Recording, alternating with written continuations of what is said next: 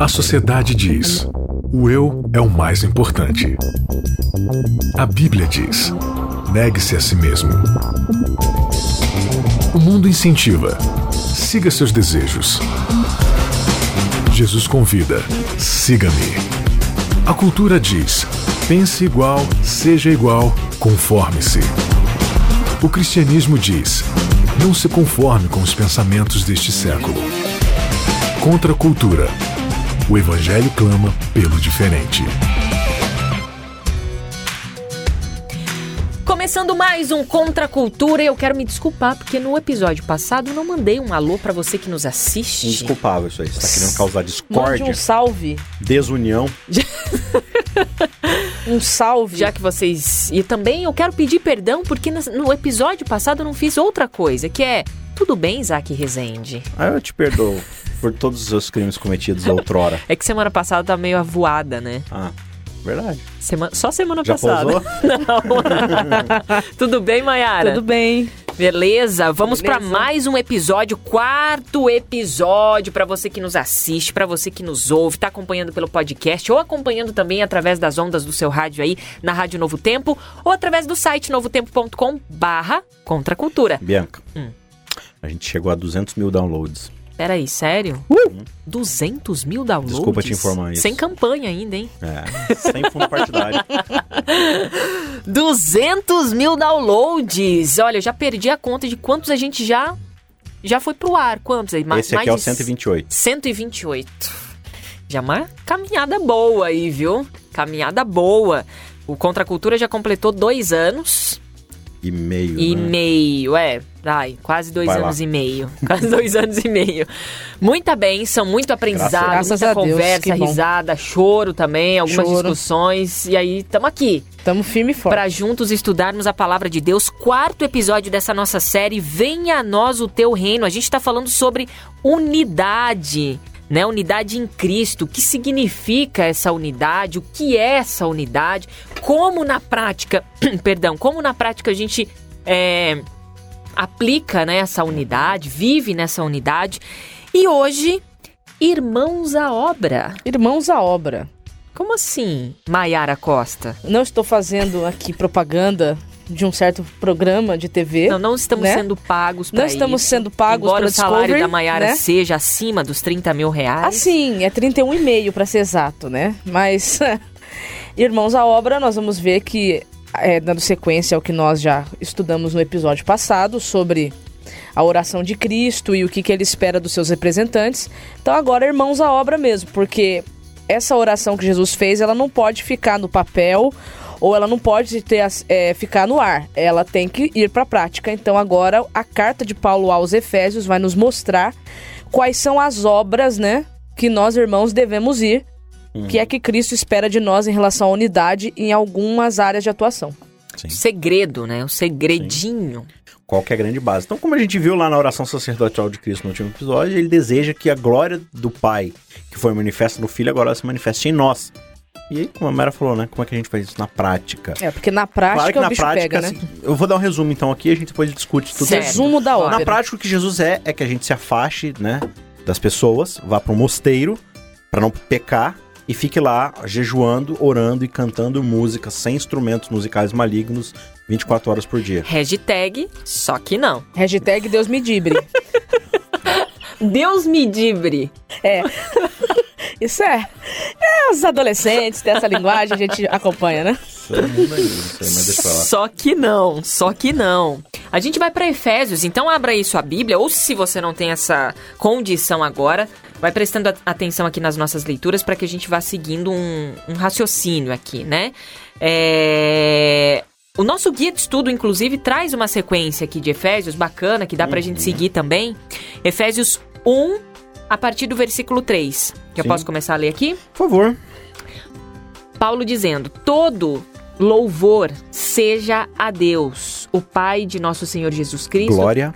a Deus. Deus. Todo louvor seja a Deus, o Pai de nosso Senhor Jesus Cristo, que nos abençoou em Cristo com todas as bênçãos espirituais nos, nos domínios celestiais.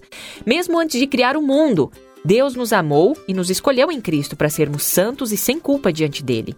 Ele nos predestinou para si, para nos adotar como filhos por meio de Jesus Cristo, conforme o bom propósito de sua vontade.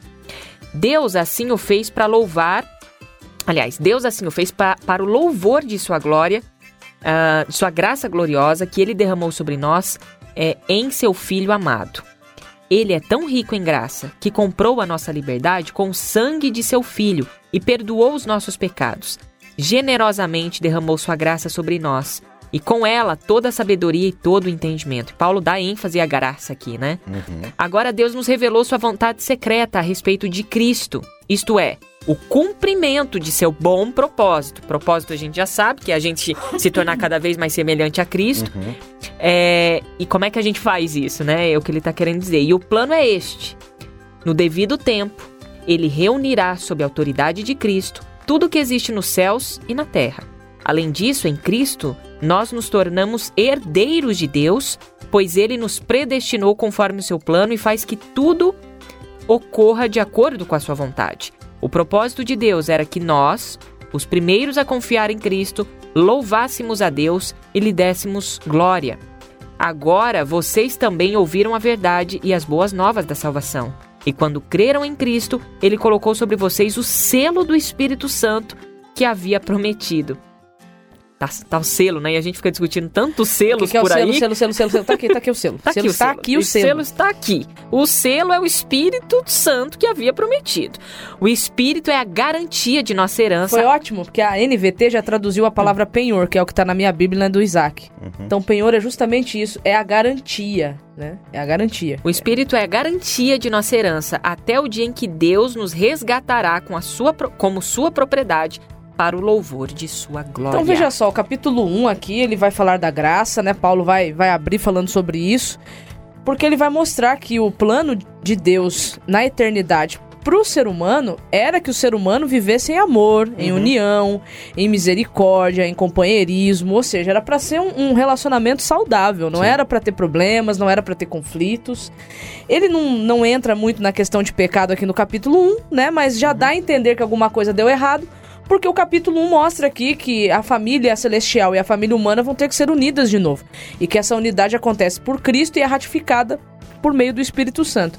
Então você perceba que a vontade de Deus, por mais que as suas criaturas tenham sido criadas de formas diferentes, os anjos são diferentes dos homens, não são iguais, né? Os homens não são iguais a Deus, são semelhantes. Mas mesmo em meio às diferenças, era para que houvesse esse relacionamento de unidade, uhum. né? De companheirismo, né? De parceria de união.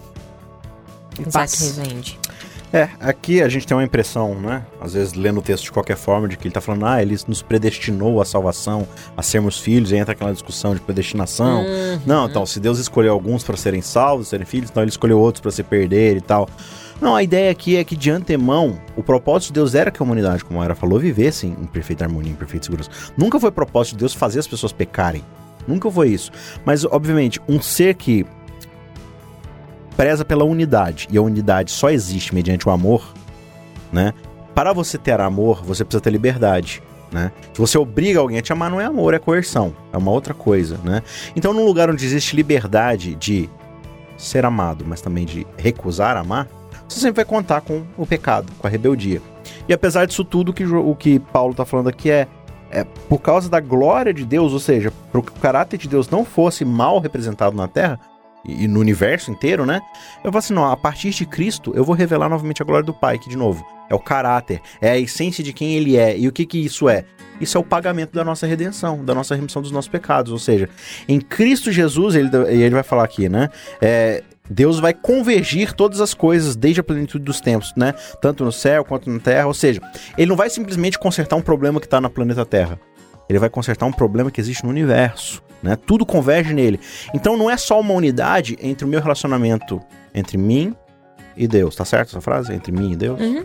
Entre mim e Deus. Mas também um relacionamento entre mim e todo o universo. Sim. Entendeu? Porque quando o pecado entra, diz lá Gênesis, ele causa ruptura em todo esse esquema de relacionamento harmônico que Deus tinha para a humanidade. Um homem ele deveria se relacionar bem com o outro homem, deveria se relacionar bem com Deus, deveria se relacionar bem com tudo. Só que o pecado trouxe ruptura, né? Trouxe Uhum. ruptura e agora o reino de Deus ele precisa ser restabelecido, reimplantado, ele precisa dar sequência, né?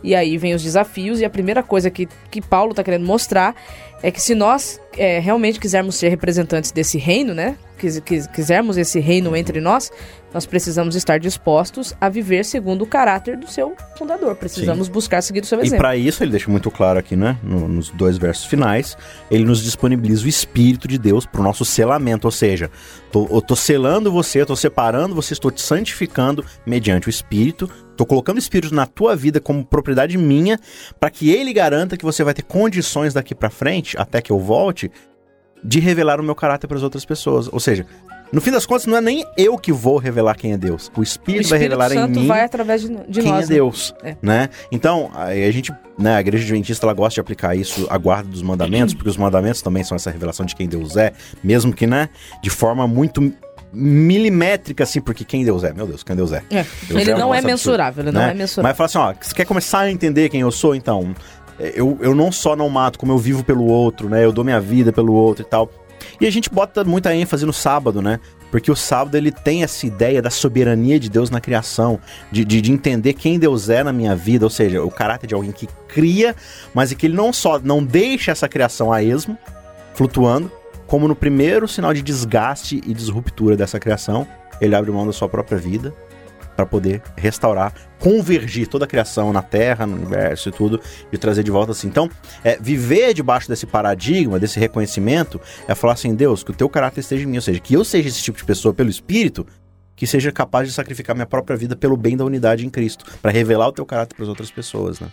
Muito bom, tá certo. Bom, a gente pode dar sequência aqui então ao livro de Efésios, ainda que tem bastante coisa pra gente falar sobre união, amor, paz em Cristo, crescimento espiritual. Paulo coloca várias coisas aqui, viver na luz de pra... na prática, Sim. né? Aí você vai ler agora o capítulo 2, acho que o verso 11, Sim. né? Aham. Qual que é o grande problema da igreja de, Éf- de Éfeso, né? Ali você tem muita mistura étnica.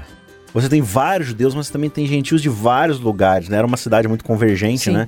Então vinha gente de tudo quanto é canto. E imagina como é que era essa igreja lá em Éfeso. Era uma igreja muito miscigenada. E aí o judeu já gosta, assim, de uma xenofobiazinha básica, né? Até porque ele sofreu bastante a vida inteira também, a própria xenofobia, então... Então ele já gosta de falar assim, não, eu sou judeu, eu sou de Deus, aliança é comigo, não é com você, vocês estão aqui, mas vocês são de segunda categoria, enfim. Então várias das igrejas que Paulo tem que lidar, ele, ele tem esse problema, né? E aqui em Efésios, né, ele vai dar essa ênfase justamente no que está escrito aí no capítulo 2, verso 11. Bom, o contexto aqui, Paulo ah, colocando o seguinte: não esqueçam que vocês gentios eram chamados. Bom, antes aqui, o que, que tá no capítulo 2? É, no comecinho ele vai falar sobre como todos, Hum, independente de etnia, estão mortos do pecado. no pecado, entendeu? E que pra voltar dessa morte do pecado é única e exclusivamente por meio de Cristo. Da graça. Não tem obras que nós façamos que Ah. nos torne justos diante de Deus. Então, ou seja, Uma, quando, uma quando, de Deus, né? quando o critério para a salvação é extrínseco ao ser humano, o que que isso quer dizer?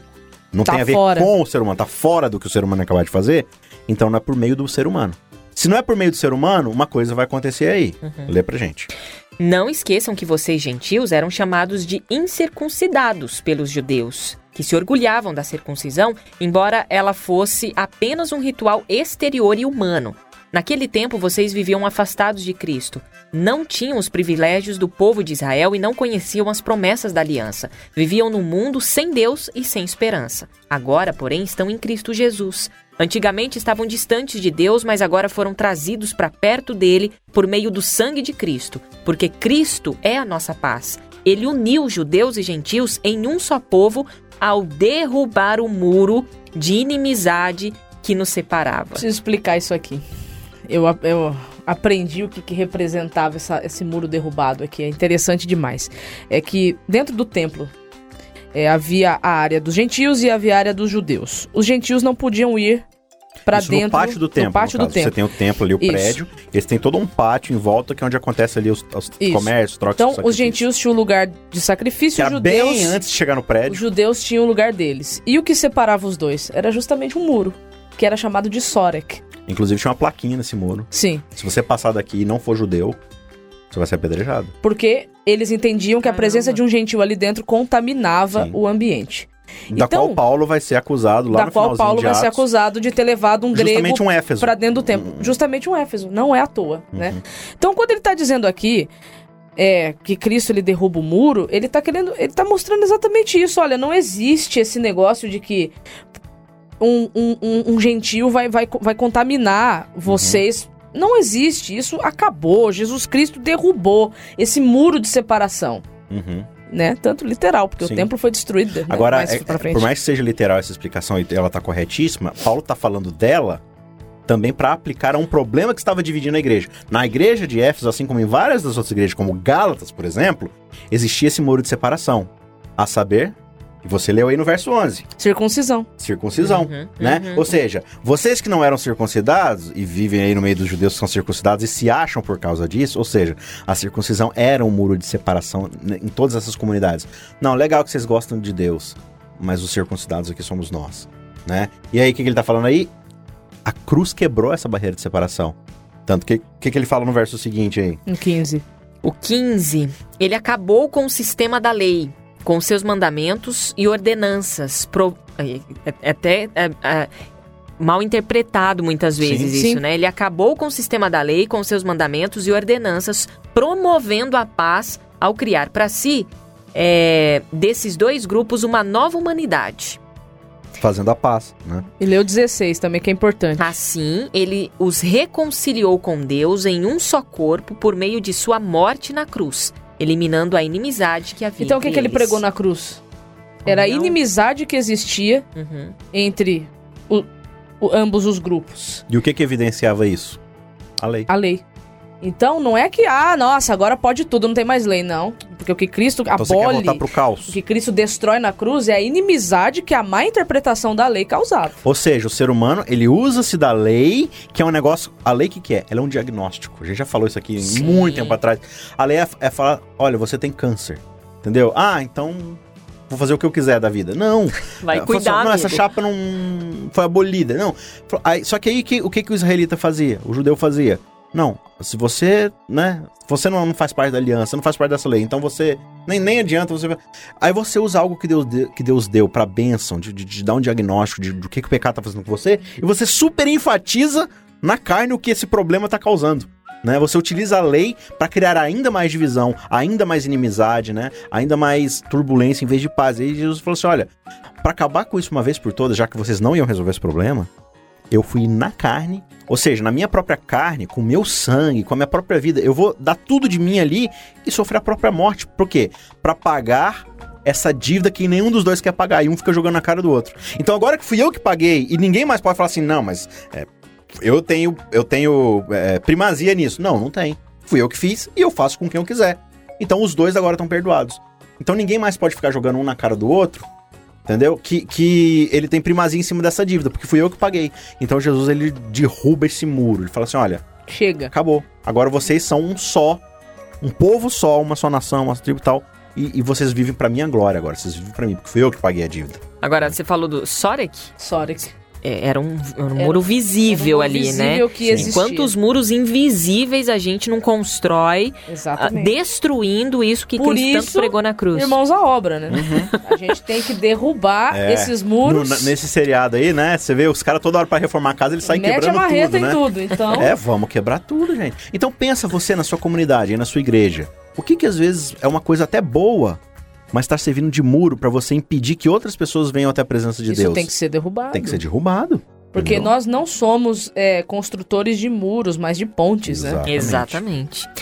Bom, é, no livro de Efésios aqui, a gente vai pro capítulo 4 agora. A gente tem seis minutinhos aqui de episódio ainda. Vambora que agora é interessante. Seis.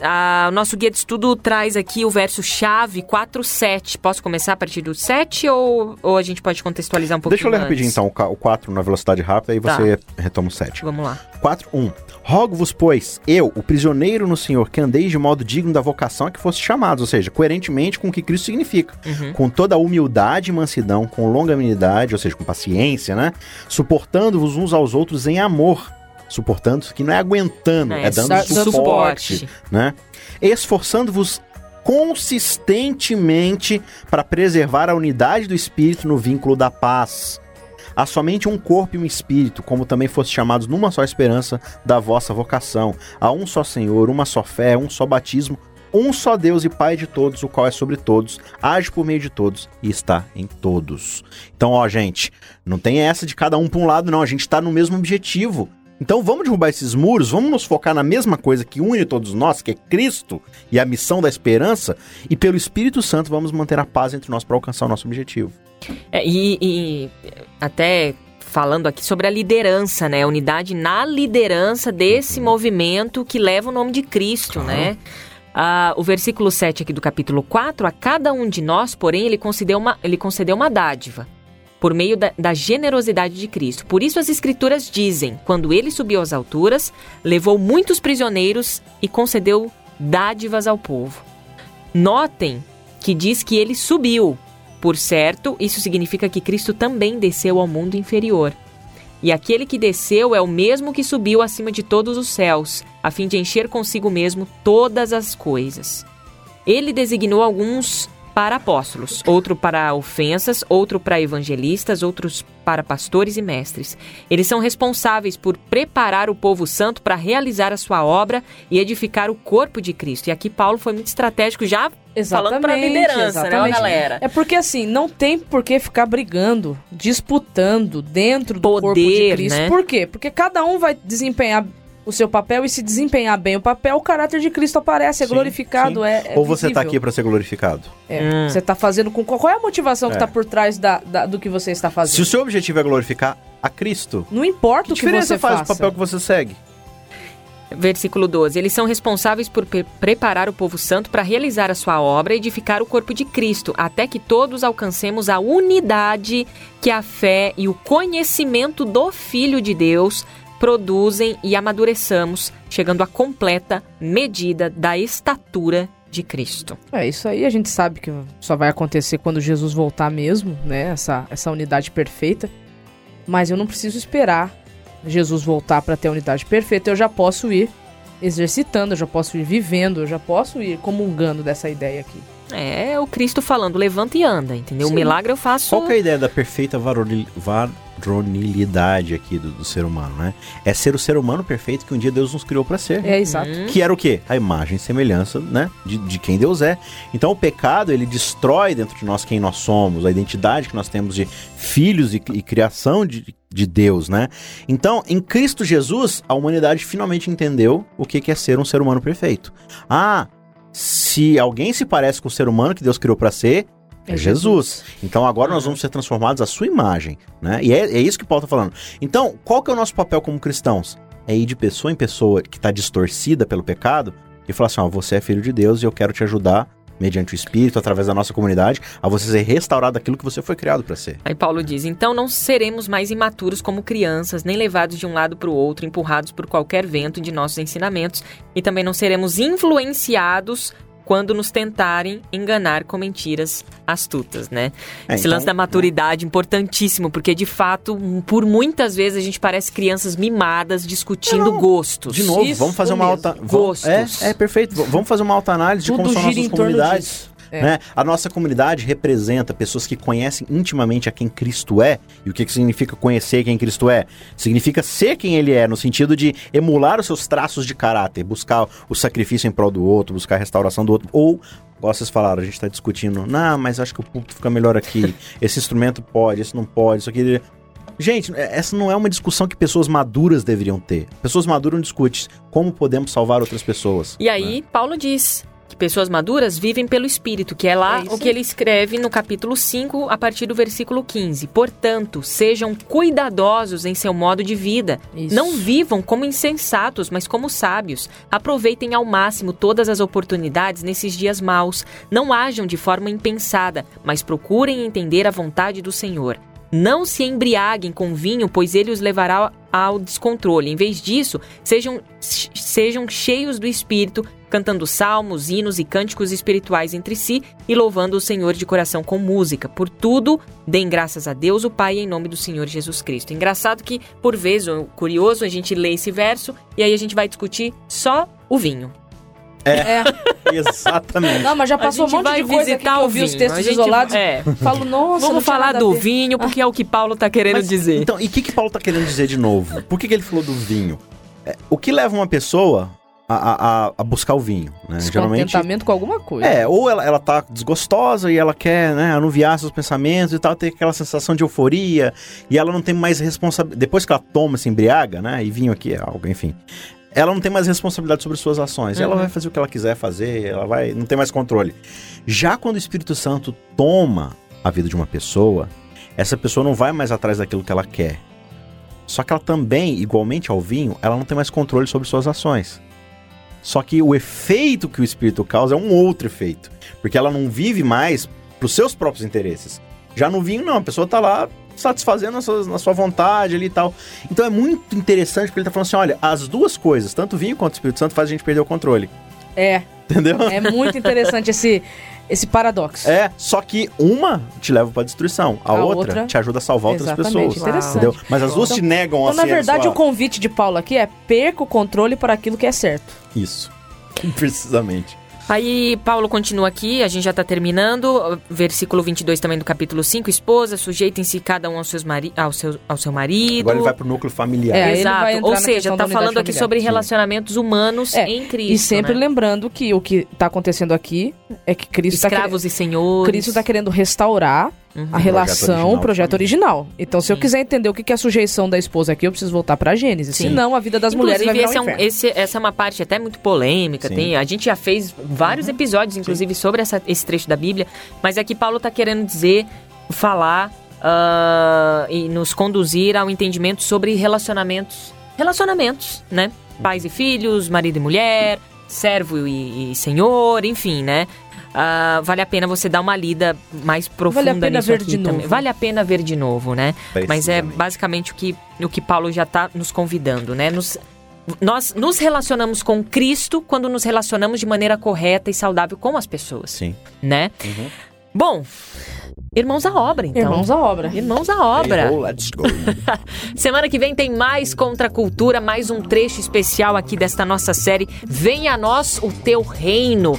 Esse foi o quarto episódio. Semana que vem, já estamos no quinto, hein, galera? O tempo avoa. Avoa. Como nós dizemos. Até semana que vem, se Deus assim permitir. Contra a cultura. O evangelho clama pelo diferente.